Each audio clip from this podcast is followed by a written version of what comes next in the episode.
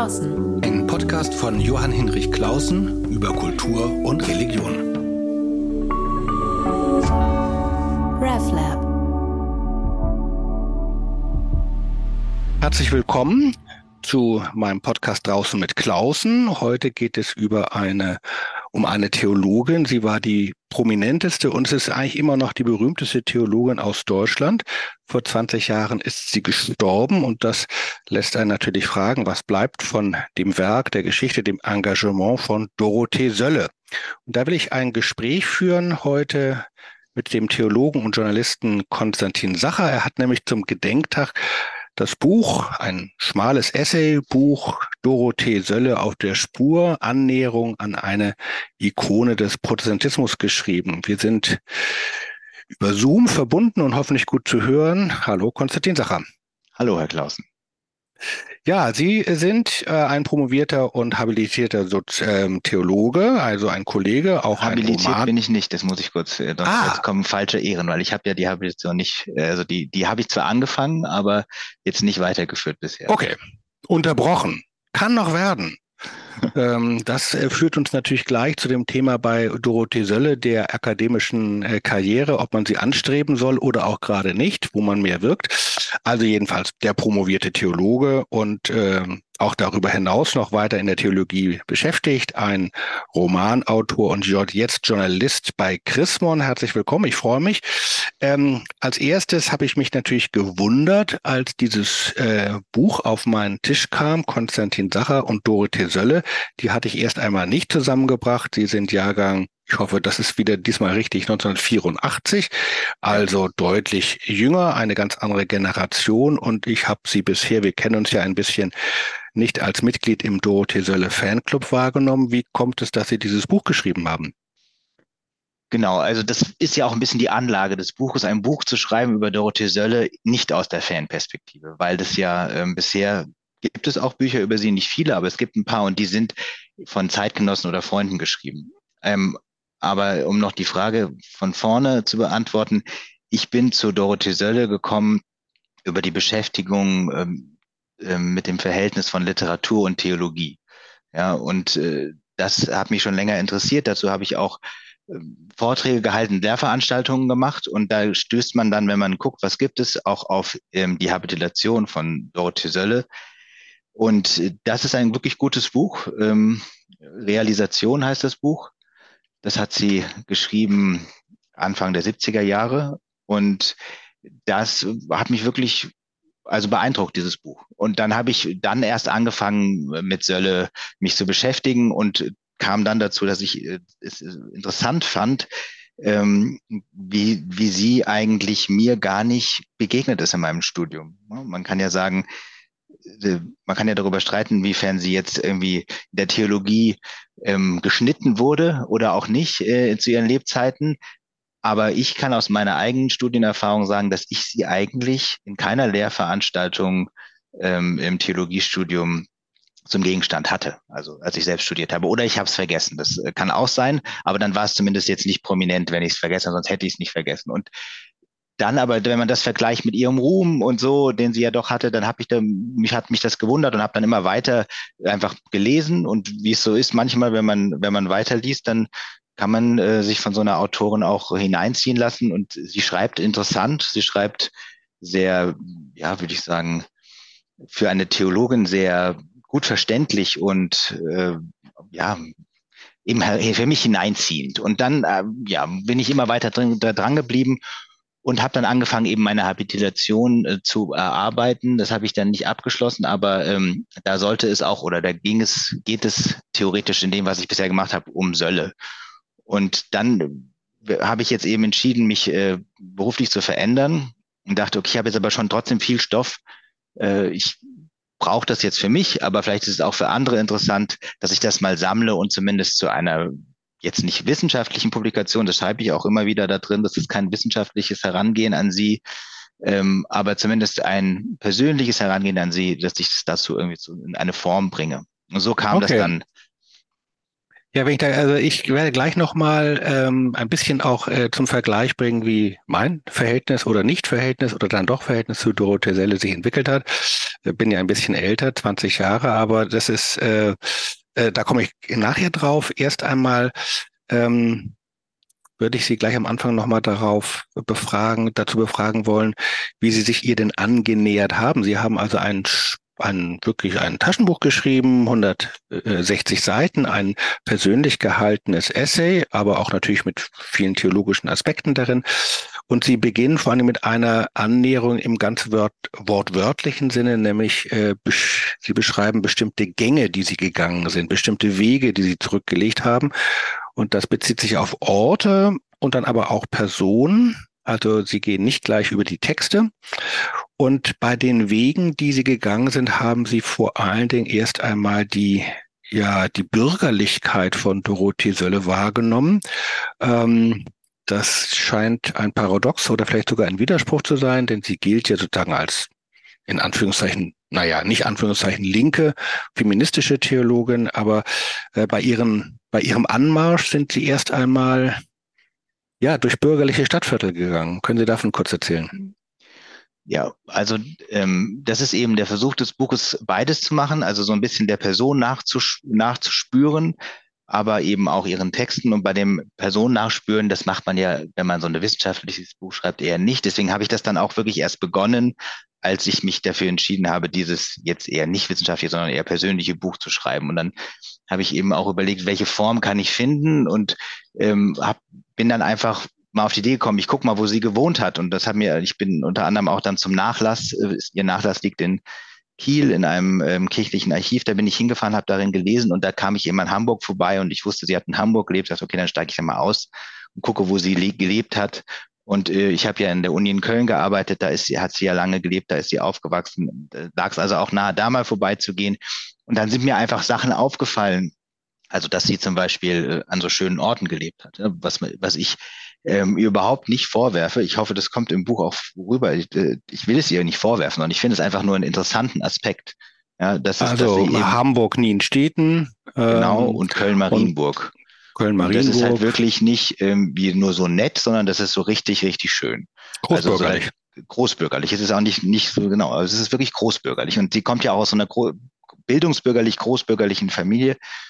Und das hat mich aber äh, überhaupt nicht irgendwie abgestoßen und das hat sie mir für mich eher interessant gemacht, weil, weil ich finde immer Ambivalenzen sind ja interessant äh, und nicht irgendwie glatte Biografien und das war für mich eine Ambivalenz, die ich zumindest wahrgenommen habe, weil man sie, wie Sie ja selbst gerade gesagt haben, nicht damit sofort in Verbindung bringt. Und dann habe ich versucht, eben auch diese Ambivalenz nachzuspüren. Und so kam das, dass ich, dass ich diese, diese Wege ähm, sozusagen tatsächlich gegangen bin und dann mich vor diese Häuser gestellt habe und versucht habe, so ein bisschen de, das einzuziehen, wie sie gelebt hat.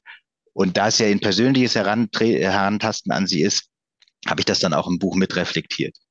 Fand ich sehr schön. Ähm, es hatte sich gleich bei mir überschnitten mit ähm, einer eigenen äh, kleinen Begebenheit. Ich hatte eine Beerdigung vorzunehmen als Pastor äh, auf dem Friedhof von ihnen Städten, also wirklich ein sehr, sehr schöner Friedhof in einem sehr schönen Stadtteil und kam dann auf dem Weg vom Grab von der Beerdigung auch an ihrer Grabstätte vorbei. Sie ist da ja beerdigt. Da dachte ich gleich daran, an diesen Weg.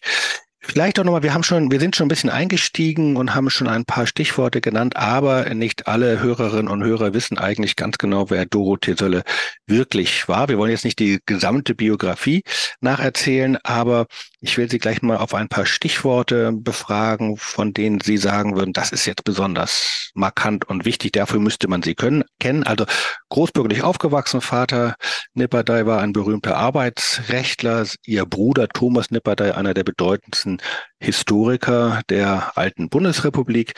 Und äh, sie hat dann eben auch sich wissenschaftlich auf den Weg gemacht, in der Tat ihr Buch Realisation, also über das Verhältnis von äh, Christentum und moderner säkularer Literatur finde ich auch ein großartiges Buch. Also das ist das Beste, was das einzige richtige Buch, was ich ganz intensiv von ihr durchgearbeitet habe, muss ich sagen, aber das ich wirklich bedeutend finde. Aber wenn Sie jemanden, äh, der Sie nicht kennt, mal erklären würden in kurzen Strichen, was ist heute oder was war damals das Bedeutende und Wichtige an Dorothee Sölle, was würden Sie sagen? Was heute das Bedeutende ist, darauf, danach suche ich. Da können wir vielleicht gleich noch zusammen drüber sprechen, weil da habe ich nicht eine Antwort. Wenn man es versucht, was war damals ähm, das Bedeutende, dann würde man sagen, sie war ähm, immer mit ihren Themen zur richtigen Zeit am richtigen Ort, würde ich sagen. Also sie, sie ist ja berühmt geworden in den, in den 60er Jahren, Mitte der 60er Jahre, zur Zeit des äh, Kirchentags in Köln, letztendlich mit ähm, einem Aufsätzen, die sie geschrieben hat in der Zeitschrift Merkur und dann auch einem Buch, was sie geschrieben hat. Ähm, äh, das heißt Stellvertretung, ein Kapitel Theologie nach dem Tode Gottes. Ähm, und sie hat eben ja als Theologin ein Buch geschrieben über den toten Gott. So das äh, war einfach unglaublich. Wie kann das sein? Ja, wenn man genau reinguckt, das habe ich ja dann versucht auch zu schreiben in dem Buch, dann merkt man so ähm, aus heutiger Perspektive zumindest ist die gar nicht so aufregend, die These, die sie vertritt. Aber sie hat es halt pointiert vorgetragen und hat es auch pointiert so genannt, Theologie nach dem Tode Gottes. Dann war sie natürlich gleichzeitig eine Frau, die selbstbewusst aufgetreten ist, was für damalige Verhältnisse auch vielen Leuten aufgestoßen ist. Also das ähm, hat äh, weiß ich nicht, ob es, sie hat sie natürlich an vielen Sachen behindert, aber hat ihr natürlich dann bei anderen Leuten natürlich auch besonders viel Respekt ähm, abge, also die hatten dann besonders viel Respekt vor ihr deswegen. Und das äh, kann man auch wirklich haben, wenn man so in, in die Details guckt, was das für sie bedeutet hat, dass sie sich da als Frau durchgekämpft hat. Also sie ist eben Mitte der 60er Jahre berühmt geworden mit dieser Theologie nach dem Tode Gottes und ist dann im Laufe der 60er Jahre auch immer berühmter geworden, indem sie dann Ende der 60er Jahre 68 das politische Nachtgebet mitgegründet hat. Das war eben auch wieder mit so einem ähm, christlichen Großereignis verbunden, im Katholikentag damals ähm, haben sich ein ökumenischer Arbeitskreis zusammengefunden, die gesagt haben, wir wollen einen Gottesdienst machen, der letztendlich ganz politisch ist, wo es um Informationen geht zu einem bestimmten politischen Thema. Und das wurde dann extrem heiß diskutiert in den Medien der damaligen Zeit bis zur Bildzeitung, weil die darf es das geben, muss das verboten das geben, werden? Ja, weil die Kirchenoberen, also man kann aus heutiger äh, Perspektive eigentlich ich ist natürlich für die damaligen Leute dramatisch gewesen. Ich finde es aus heutiger Perspektive geradezu amüsant, wie die sich verhalten haben. Ja, also so, ähm, das geht nicht in unserer Kirche sozusagen links äh, und dann auch noch weiblich und dann ähm, äh, und äh, sozusagen äh, völlig ohne, dass die, die Hierarchie der Kirche da irgendwie einen Zugriff drauf hat, konnten die Katholischen das dann verbieten. Und dann hat der rheinische evangelische Präses gesagt, ach, ich hätte es so gerne auch verboten, aber ich darf nicht, ja. Also war dann neidisch auf seinen katholischen Kollegen. Also es ist, ähm, auch ein, äh, ja, man merkt, denkt sich so, das war doch wirklich eine ganz andere Zeit. Also das merkt man, wenn man sich diese Zeitungsartikel von damals äh, durchliest. Aber es wurde eben medial auch breit berichtet und dadurch wurde sie eben auch weiter bekannt und bekannter. Und es ist dann eigentlich auch geblieben. Also sie hat dann auch schriftstellerische, publizistische Erfolge gehabt mit ihren weiteren Büchern, die dann aber ab der Ende der 60er Jahre, auch wenn sie dann nochmal das Realisationsbuch geschrieben hat, weniger akademisch wurden. Also sie, sie hat dann natürlich so um 60, also um 70 rum hat sie dann auch noch schon versucht, eine Professor, Professur in Deutschland zu bekommen. Äh, kann man auch an ihren Publikationen sehen, aber dann wurde es eigentlich, wenn man die Bücher sich durchliest, wird es deutlich weniger akademisch und viel mehr auf die, sag mal, das, was es heute weniger gibt, aber so in, einfach so allgemein intellektuell interessierte Christen, äh, die auch mit dem Christentum zweifeln. Vielleicht gibt es die immer noch. Das war jetzt nur. Nee, aber es gibt war, war sie eine freie christliche Schriftstellerin. Genau. So würde man sagen. Mit großem Erfolg auch. Mit sehr großem Erfolg. Und das hatte natürlich so einen Sachbuchanteil. Debattenbücher waren es. Es waren aber auch ähm, fromme Bücher. Also in dem Sinne, dass sie versucht hat, eine neue Form von Spiritualität, die sie dann Mystik genannt hat, zu beschreiben. Also äh, da ist sie dann wirklich auch für eine, zu einer Sprecherin einer Generation geworden. Ich finde es nochmal interessant, wie man sie. Darf, noch eine kurze Sache, man ja, darf gerne. auch nicht die Gedichte vergessen. Das habe ich jetzt nicht genannt, die kommen in meinem Buch auch wenig vor, aber die sind durchaus bei einer bestimmten, ähm, sagen wir mal, ich weiß, wie sagt man das jetzt, die Klientel hört sich so komisch an, aber bei, bei bestimmten Leuten sind die sehr beliebt gewesen und ich glaube, bei viele von denen leben ja auch noch immer noch sehr beliebt. Die sind dann auch viel in so, in so kirchliche Taschenkalender und so eingewandert, Sprüche aus diesen, aus diesen ähm, Gedichten. Das sind eher Prosa-Gedichte, lange Gedichte oft, ähm, die, die auch Themen behandeln. Damit hat sie auch Erfolg gehabt, durchaus. Also das äh, ja. gehört dazu, ist was ganz anderes nochmal, obwohl man das auch findet, dass sie da gleiche Themen bearbeitet, aber eben nochmal in einer anderen Form. Ja, zu diesen Gedichten, das kann ich nur kurz sagen und dann tun wir es zur Seite, habe ich mich mal auf eine, wie ich fand, interessante Weise mit einem alten Freund und Weggefährten von ihr, Peter Cornel, öffentlich gestritten. Oder wir haben eine kleine Debatte dazu gemacht, weil er diese Gedichte wirklich als religiöse und als engagierte Lyrik äh, sehr interessant findet. Und ich finde diese Gedichte eigentlich nicht misslungen, aber ich kann damit nichts anfangen. Ich finde sie eigentlich auch nicht wahr. Ich finde sie misslungen, muss ich es mal so sagen.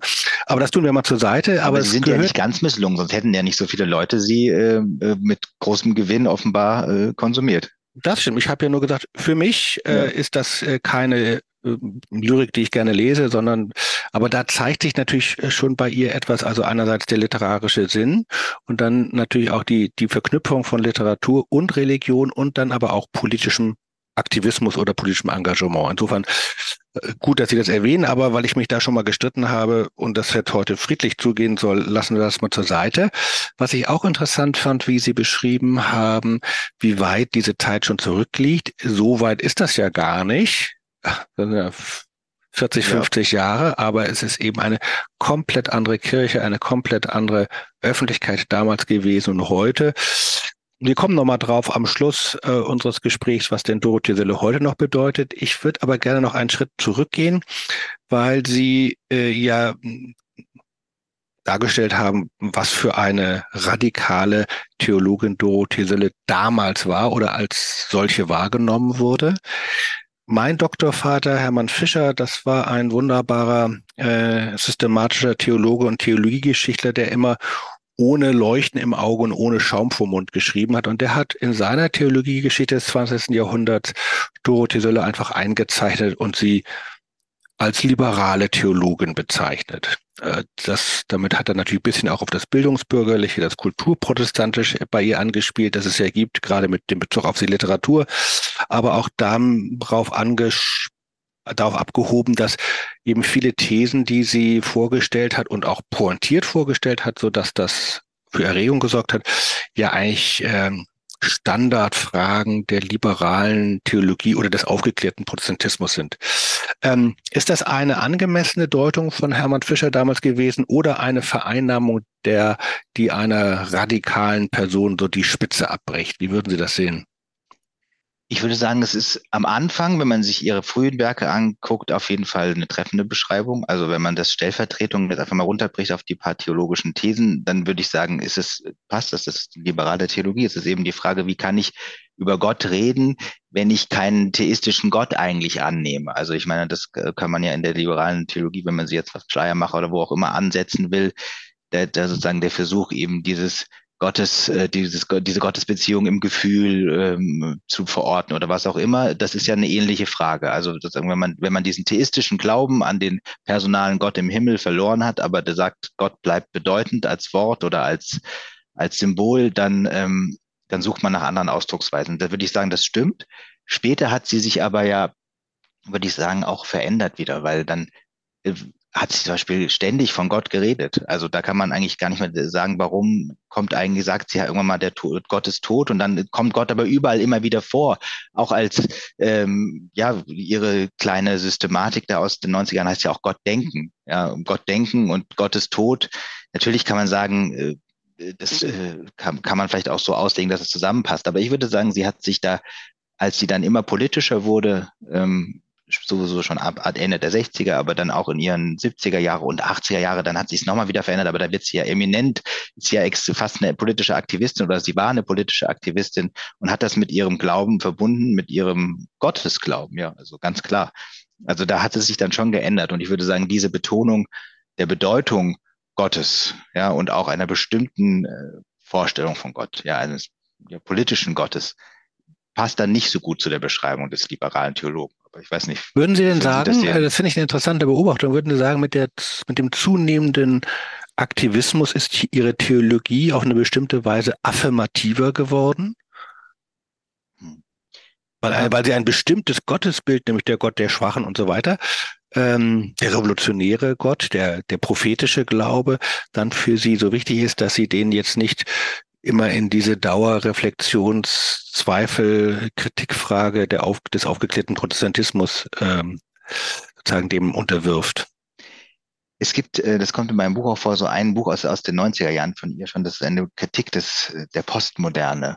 Und da ähm, kommt am Anfang so ein Gespräch vor, was sie selbst schreibt, ähm, äh, also selbst beschreibt, dass ihr das passiert ist. Da wird sie angerufen und wird dann von, äh, von einer, glaube Journalistin oder äh, ich weiß nicht, oder war es jemand anders? Sie wird dann gefragt, ähm, was sie denn zu jemandem, zu einem Atheisten sagen würde. Und dann sagt sie, ja, dir fehlt was. Und dann fängt die, verwickelt diese Person, die sie fragt, sie in so ein Gespräch, warum sie denn nicht tolerant sein könnte. Sie könnte auch sagen, warum, dem fehlt ja nichts.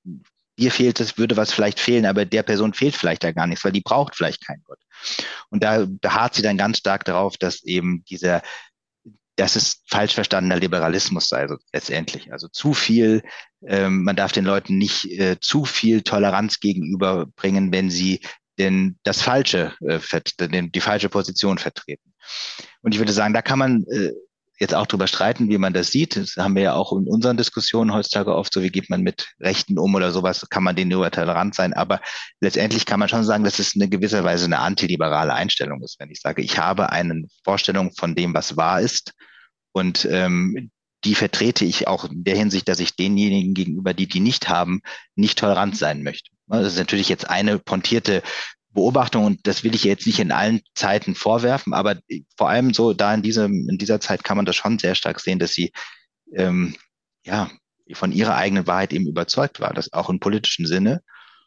Und das ist nicht unbedingt liberal, würde ich sagen. Aber das ist natürlich, jetzt überschneiden sich die politische Liberalität und die theologische Liberalität, die ja auch nicht immer deckungsgleich sind.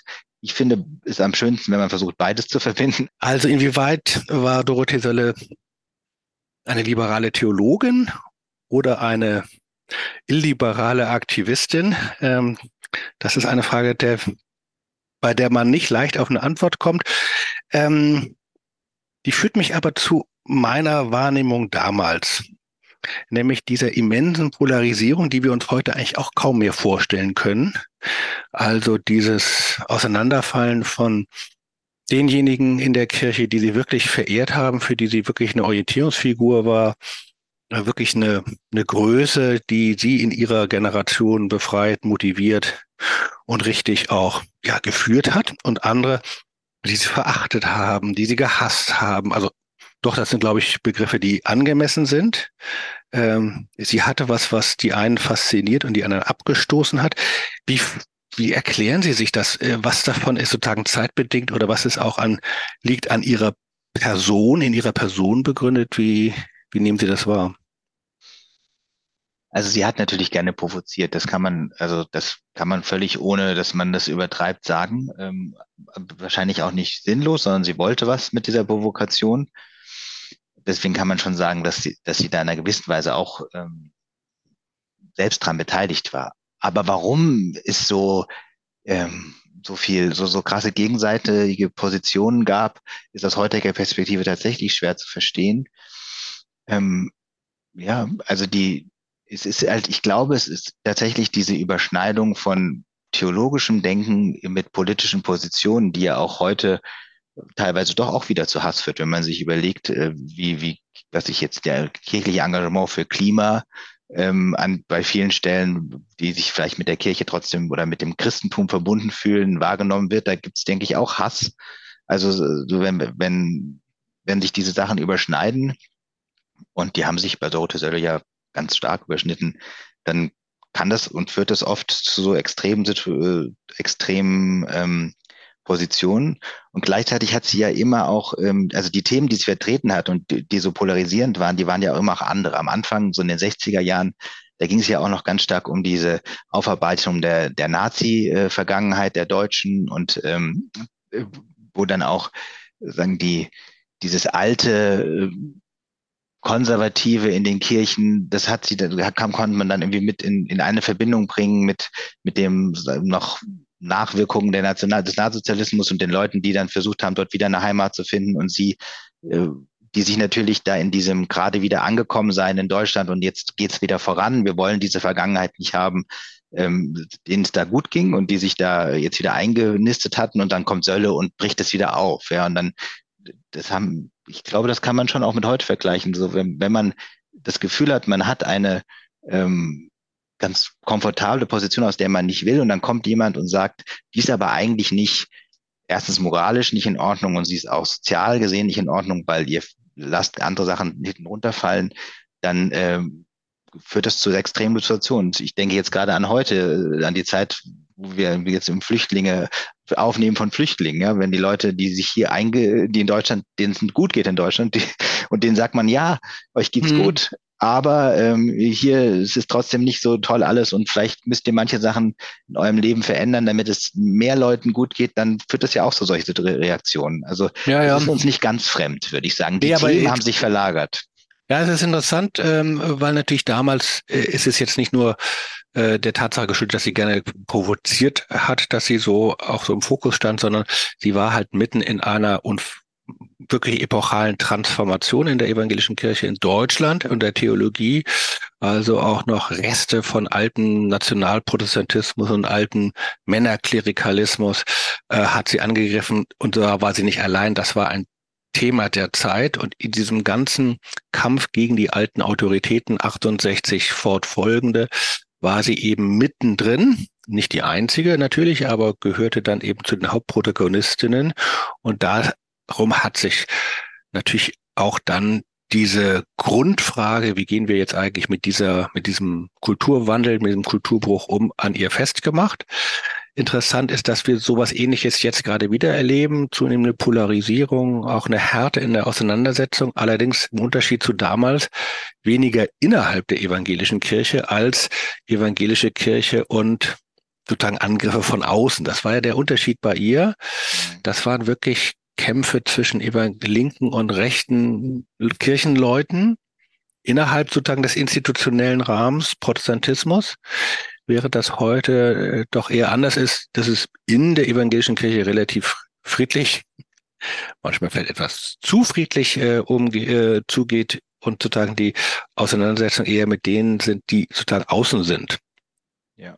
Aber ich finde, ich finde immer äh, doch ähm, auch wichtig zu betonen, dass sie ja nicht nur sozusagen, wie man heute sagt, gehatet äh, wurde, sondern dass sie ja auch verehrt wurde von Anfang an. Und sie hatte ja auch auch jetzt innerhalb der Kirche offensichtlich immer Leute oder innerhalb der Institutionen, ja, immer Leute, die sie gefördert haben. Sonst wäre sie ja nicht ähm, auch überall auf den Bühnen immer gewesen. Ja, hätte ja nicht, ähm, was ich dieses DFG-Stipendium bekommen, was sie dann hatte, hätte nicht ähm, die ähm, wäre nicht da in den 60er Jahren schon im Fernsehen eingeladen gewesen. Ja, also bei, bei Günter Gauss und dieser berühmten Sendung zu Protokoll, da war sie eingeladen als dritte Frau überhaupt nach Hannah Arendt und Indira Gandhi. Also es ist schon eine ganz schöne Ehre. Also sie hatte immer Leute, die, äh, die sie auch ähm, geehrt, äh, verehrt haben, die, die ihr sozusagen zu, die sie unterstützt haben. Nicht zuletzt auch ihre Familie, ja, die, die ja eigentlich bildungsbürgerlich vielleicht waren und fand vieles daran gar nicht gut fanden, vielleicht äh, politisch, aber die sie trotzdem unterstützt haben.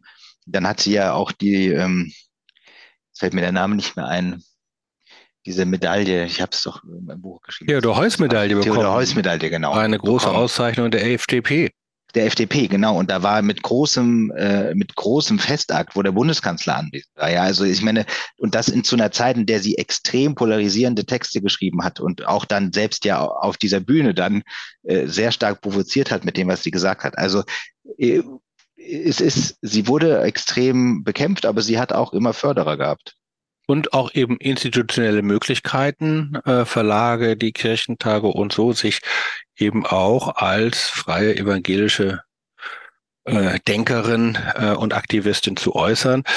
Äh, mich erinnert das so an mein Verhältnis, Nicht-Verhältnis, dann doch Verhältnis zu ihr. Ich bin ja nochmal 20 Jahre älter als sie, Jahrgang 64, und ich hätte sie, ich habe das nicht so genau nachrecherchiert, aber ich glaube, ich hätte sie, als ich damals in Hamburg studiert habe, auch sehen können. Da hatte sie eine Zeit lang mal ähm, gelehrt. Aber irgendwie, das ist mir im Nachhinein erst aufgefallen, habe ich irgendwie immer instinktiv Abstand gehalten. Und zwar jetzt nicht, weil ich sie selber so schlimm gefunden hatte, sondern weil diese Polarisierung mich, glaube ich, äh, damals jetzt ganz instinktiv, das war gar nicht überlegt, abgestoßen hat und habe erst später mitbekommen, und für mich selber realisiert, dass es doch eine ganze Reihe Überschneidungen gibt von dem, was ich interessant finde und was Dorothee Selle schon eben ja Jahrzehnte vorher gemacht hat. Also Literatur und Religion, das Thema ähm, Glück.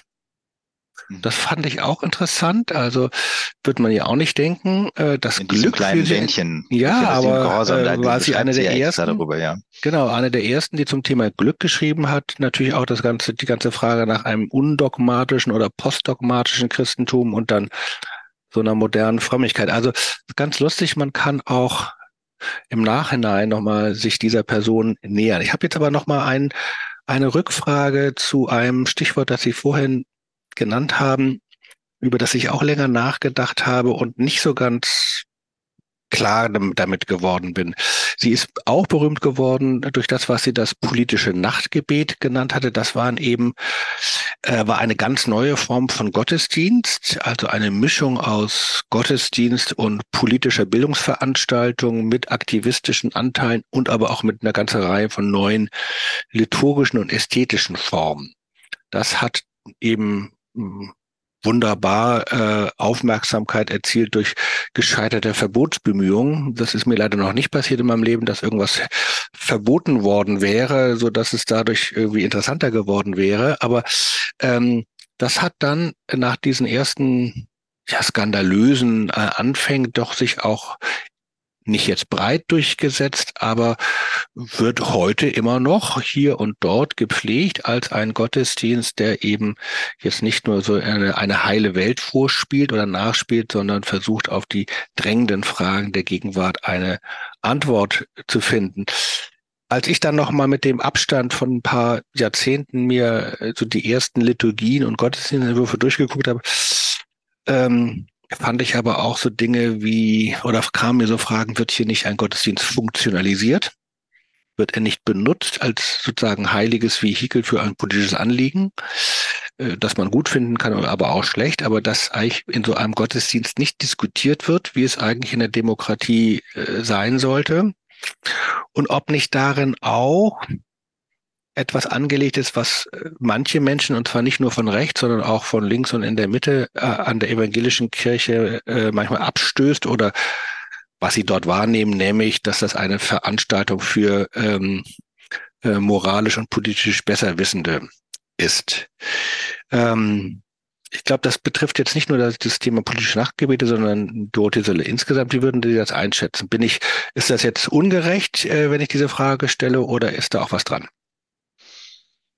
Nee, also ich würde auch glauben, dass die, dass diejenigen, die das durchführen, sich da bis auf darauf, dass sie es kritisiert haben, vielleicht äh, sonst würden die sich da wiederfinden. Aber die Frage ja auch, ob das jetzt schlimm ist. Also ich hätte jetzt nicht äh, ich hätte kein Problem damit, dass man einen Gottesdienst funktionalisiert. Also ich meine, es gibt so viele Gottesdienste, ähm, die überall stattfinden. Da ist ja auch keiner gezwungen hinzugehen. Dann geht man halt woanders hin. Also das ist sozusagen eine irgendeine Art von milieutypischem Gottesdienst für bestimmte Leute, die etwas Bestimmtes suchen. Insofern kann ich da, habe ich da keine Kritik äh, daran. Ähm, und auch das Zweite, also ich meine, dass es quasi eine intellektuelle, moralische Veranstaltung ist und jetzt kein seelisch erhebender Gottesdienst. Da würde, glaube ich, auch jeder, der das mal irgendwo sich dann beschäftigt hat oder sogar besucht hat, sagen, ja, das ist so. Ähm, da könnte man höchstens jetzt noch irgendwie praktisch theologisch oder so drüber diskutieren, kann man es dann Gottesdienst nennen, aber da bin ich eben doch wieder ganz liberal und sage, warum nicht? Ist halt eine andere Form von Gottesdienst.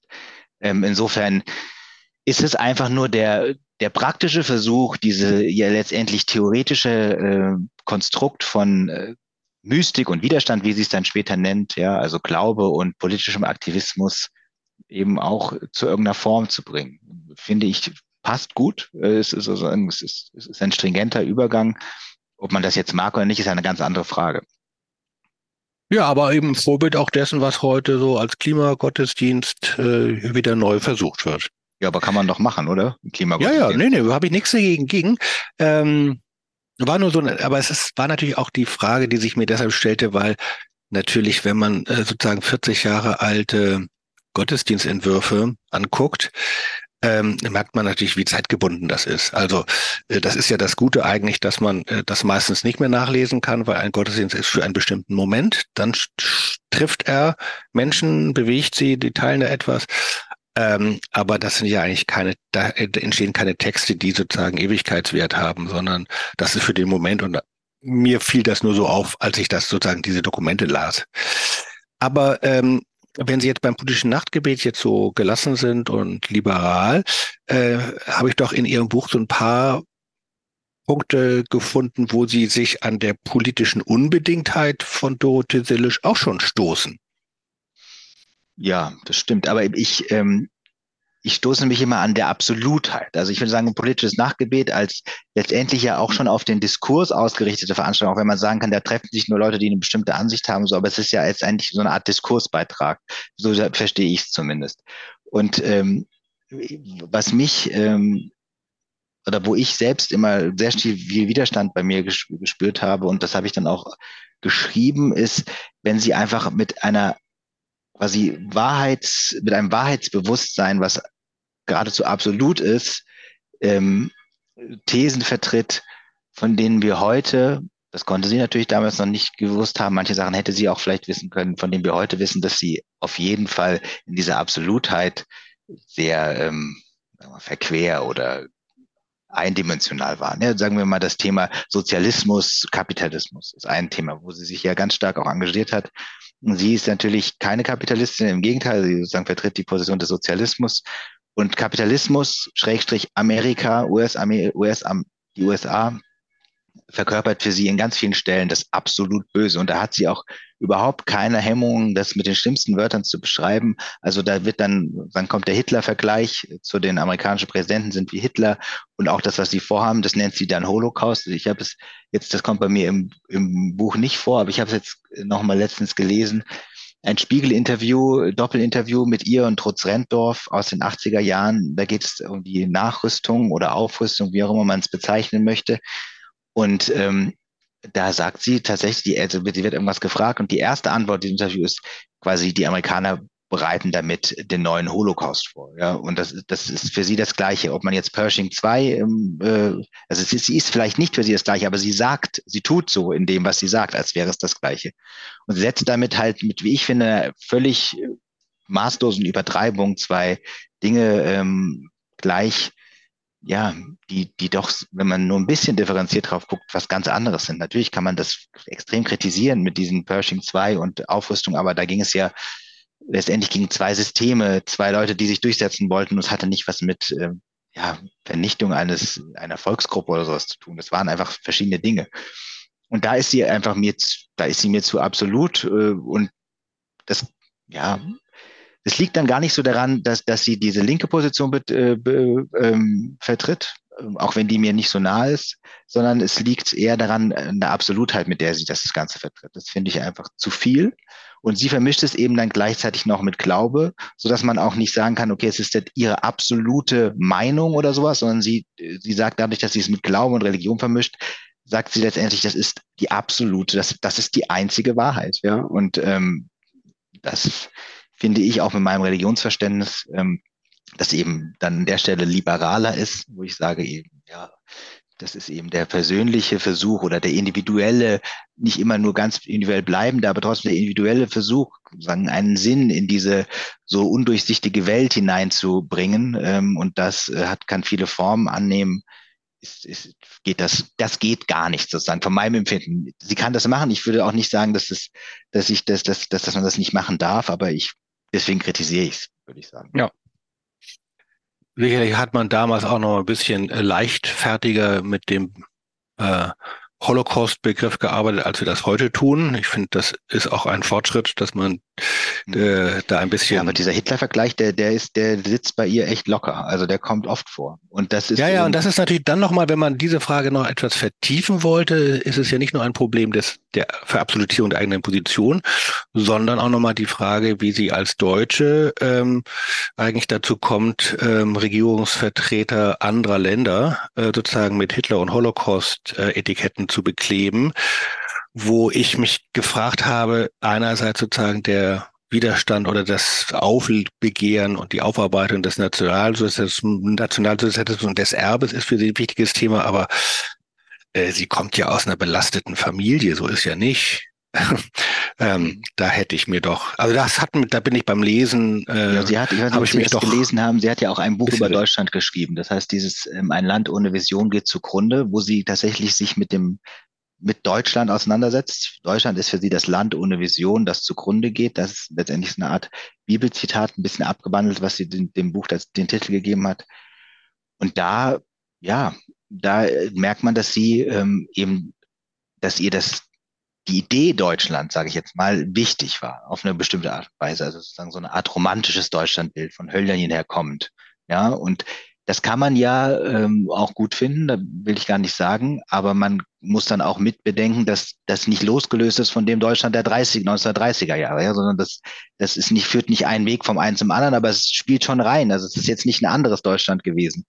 Und in diesem einen Land ohne Vision geht zugrunde, da, find, da finden sich wirklich steile Thesen, die, die letztendlich, ähm, ja, so dieses alte Deutschland, dieses romantische Deutschland, ähm, gegen das Deutschland dieser 1930er Jahre ausspielen. Ja, und das würde ich sagen, ist auch historisch schwierig. Ja, wenn man es dann auch noch mit so einem, wenn man das dann verbindet mit diesem, mit diesem leicht äh, vom sagen leicht herausfließenden Hitler-Vergleich und Holocaust-Vergleich, ist es da in, die, in den 80er Jahren irgendwie eine schwierige Mischung von Dingen, die sie da das müsste ich mir nochmal selber angucken. Da kommen mir so allerlei Fragen, aber das, äh, die kann ich jetzt nicht stellen, weil ich mir das Buch erstmal angucken wollte. Aber jetzt zum Schluss. Ähm, zwei Männer äh, unterhalten sich über äh, eine Frau, ähm, beide unterschiedlich von ihr im Alter entfernt. Ähm, was bleibt von ihr eigentlich? Also ich will mal zwei Dinge nennen. Ähm, das eine ist ja, dass äh, auch wenn jetzt am Schluss äh, eben auch ein paar kritische Punkte kamen, ähm, mir so deutlich geworden ist, über niemanden der hohen Herren der damaligen Zeit wird heute noch irgendwie geredet oder deren Bücher werden gelesen. Ähm, aber über Dorothee Sölle, das ist immer noch ein Thema. Leute lesen ihre Texte, Leute lassen sich von ihr inspirieren, beschäftigen sich auch kritisch oder konstruktiv kritisch mit ihr. Also sie hat eine Präsenz wie keiner ihrer damaligen männlichen theologischen Antipoden. Das ist das eine. Das zweite, sie hat sich in vielen Dingen schlicht durchgesetzt. Also ganz viele Thesen sind heute eigentlich allgemeingut im evangelischen Milieu, in der, in der evangelischen Kirche. Äh, und wir als Nachgeborene profitieren davon ja nicht ganz unwen, nicht ganz wenig. Also alleine das Thema Feminismus, also in einer Kirche zu arbeiten, die jetzt nicht so äh, maskulin klerikal organisiert ist, davon haben wir beide ja auch gut. Was würden Sie sagen? Also äh, Ihr Buch zieht ja kein Fazit und äh, macht jetzt keine Bilanz, aber gibt natürlich schon Hinweise, warum es heute noch sinnvoll ist, sich nicht nur kirchenhistorisch mit Blick auf damals, sondern mit Blick auf heute mit ihr zu beschäftigen, wo würden Sie sagen, da geht sie uns heute noch an? Sie hat es halt geschafft, ähm, Themen der Gegenwart, aktuelle Themen der Gegenwart mit dem Christentum oder mit dem Glauben auf eine Art zu verbinden, dass es Leute mitgenommen hat. Und es war auch sehr authentisch.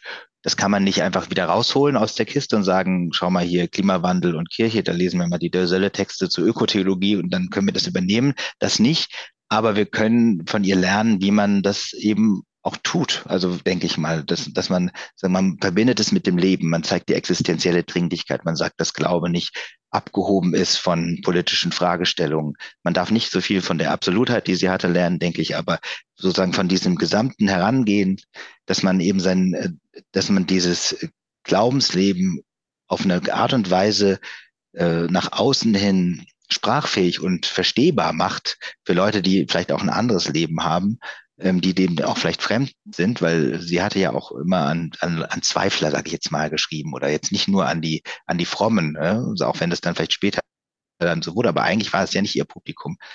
Das äh, finde ich sehr faszinierend, da kann man viel von ihr lernen. Gleichzeitig kann man schon auch ähm, sehr viel von ihr lernen, wenn man wissen will, wie wir das geworden sind, was wir sind. Das ist natürlich jetzt vielleicht so eine historische äh, Perspektive, aber eine, die durchaus eben auch einen Gegenwartsaspekt hat, weil wir ja auch wenn wir, sagen wir, die Kirche verändern wollen, die Gesellschaft verändern wollen, geht es halt nicht, wenn man nicht weiß, wie sind wir dazu hingekommen, ja, zu, zu dem Punkt, wo wir jetzt sind, weil sonst verstehen wir auch nicht die einzelnen Positionen, die es gibt und die man, mit denen man vielleicht reden will, ja.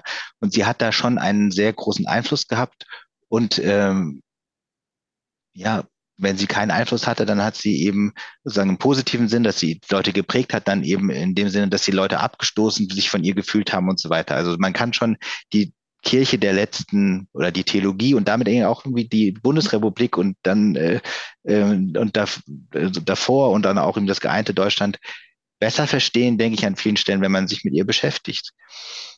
Ich, ich finde, das, das habe ich ja auch in meinem Buch zweimal zitiert und das ist äh, ich, ich, das habe ich einfach nicht mehr vergessen, weil es auch für mich wirklich ein toller Besuch war bei Fulbert Stefensky, ihrem zweiten Ehemann, den ich besucht habe in Luzern, der ihm gesagt hat, ja, diese Frage ist letztendlich ein, würde sie sagen, das ist ein Kaufmannsdenken, wenn ich sage, was ist die eine Sache, die ich von ihr lernen kann? Das geht natürlich nicht und das, äh, das habe ich mir immer wieder gesagt und das finde ich einen wunderbaren Spruch, sondern man soll sich einfach darauf einlassen und dann merkt man in seinem eigenen Leben, wie sich vielleicht Dinge verändern, dadurch, dass man sich auf diese vermeintlich fremde Denkwelt einer anderen Person eingelassen hat. Und die kann man dann auch vielleicht gar nicht so haargenau bestimmen. Das war jetzt das eine oder das andere.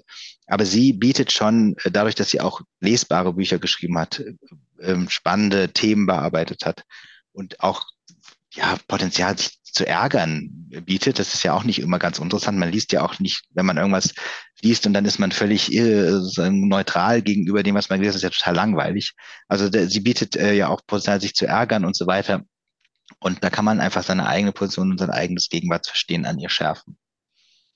Vielen Dank, lieber Konstantin Sacher. Apropos nicht langweilig, äh, Ihr Buch Dorothee Sölle auf der Spur Annäherung an eine Ikone des Protestantismus ist nicht langweilig, also sehr zur Lektüre äh, empfohlen. Vielen Dank für das Gespräch und alles Gute bei Christmann. Vielen Dank.